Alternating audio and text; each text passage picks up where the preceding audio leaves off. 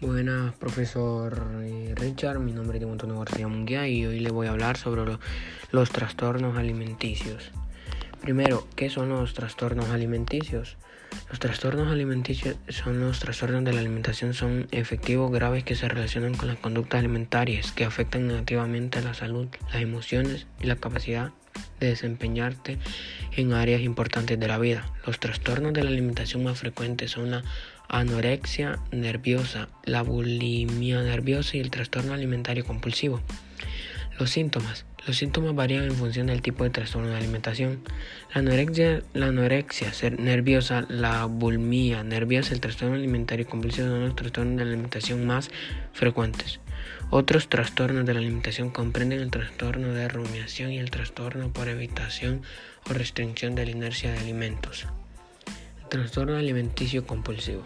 Cuando tienes el trastorno aliment- alimentario compulsivo, habitualmente comes un exceso, atracón y tienes la sensación de pérdida de control sobre lo que comes. Puedes comer con rapidez o consumir mucho más alimentos de lo que tienes pensado, incluso cuando no tienes apetito, y seguir comiendo mucho tiempo después de sentirse demasiado lleno.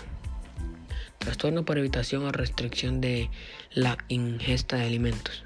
Este trastorno se caracteriza por no alcanzar los requerimientos nutricionales diarios mínimos por la falta de interés en alimentarse, es decir, evitar las comidas con determinadas características sensoriales como el color, la textura, el aroma o el sabor, o bien estás preocupado por las consecuencias del comer como el temor o atragantarse. No evitas alimentos por temor o aumentar de peso. Cuando consultar, cuando, cons- cuando consultar al médico, perdón, un trastorno de la alimentación puede ser algo difícil de controlar o de superar solo. Causas. Se desconocen las causas exactas de los trastornos de la alimentación, al igual que otras enfermedades mentales. Pueden haberse muchas causas, por ejemplo, las siguientes. Genética y biología. Algunas personas pueden tener genes que aumenten el riesgo de presentar trastornos de alimentación. Los factores biológicos como cambios en las sustancias químicas del cerebro pueden tener una función en los trastornos de la alimentación.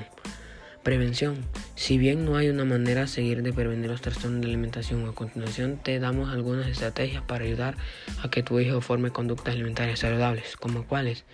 Evita hacer dieta cuando estés con tu hijo, cultiva y refuerza una imagen corporal saludable, etc. Bueno, profe, espero que les haya gustado.